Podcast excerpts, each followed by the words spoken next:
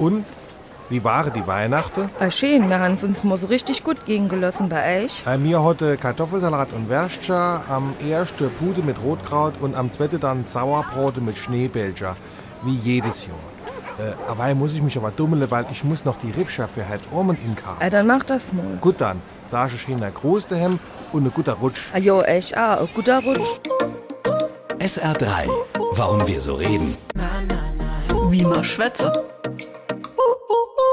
Wer beim guten Rutsch an Schneeglätte oder Glatteis denkt, ist völlig auf dem Holzweg, denn der Ausspruch Ein guter Rutsch. ist ein klassisches Beispiel für eine Verballhornung.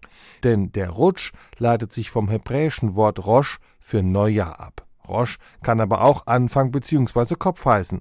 Rosh Hashanah ist der erste Tag des Jahres im jüdischen Kalender. Andere Sprachforscher behaupten, der gute Rutsch stehe für eine kleine Reise, auf der man quasi langsam und fast unmerklich in das neue Jahr hinübergleitet.